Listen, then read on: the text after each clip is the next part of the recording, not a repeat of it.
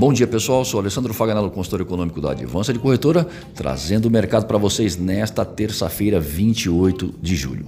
Dow Jones Futuro operando em baixa de 0,4%, Europa Frankfurt em baixa de 0,33% e na Ásia o índice CSI 300 da China encerrou em alta de 0,88%. O comportamento do dólar ante as principais moedas no exterior é de alta de 0,12%. No Brasil, a confiança da construção avança 6,6 pontos em julho para 83,7. Já o déficit em transações correntes nos 12 meses encerrados em junho somou 38,2 bilhões, correspondentes a 2,35% do PIB, ante 43,1 bilhões de dólares, que correspondem a 2,58% do PIB até o mês anterior. Nos Estados Unidos, o destaque fica por conta da confiança do consumidor em julho, medida pelo Conference Board às 11 horas. Proposta para a extensão de benefícios em pacote de aproximadamente um trilhão de dólares ou mais ainda segue sendo debatida no Congresso americano. Benefícios suplementares para milhões de desempregados no país terminam essa semana e são essenciais para o consumo. Amanhã, o Federal Reserve decide sobre juro e orientações futuras para a maior economia do mundo.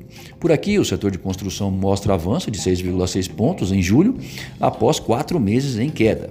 E o déficit de transações correntes nos 12 meses encerrados em junho somou 2,35% do PIB, correspondente a 38 bilhões de dólares. Uh, os americanos trazem os dados sobre a confiança do consumidor às 11 horas, medida pelo Conference Board, e esse impasse aí entre os republicanos e democratas no Congresso americano contribui para o dólar em alta no início dos negócios. Graficamente, Guaceiro Filho, nosso consultor técnico, faz as seguintes observações. Para o dólar, em um dia de agenda econômica fraca, o dólar perdeu força e fechou abaixo do suporte piso de 5,15.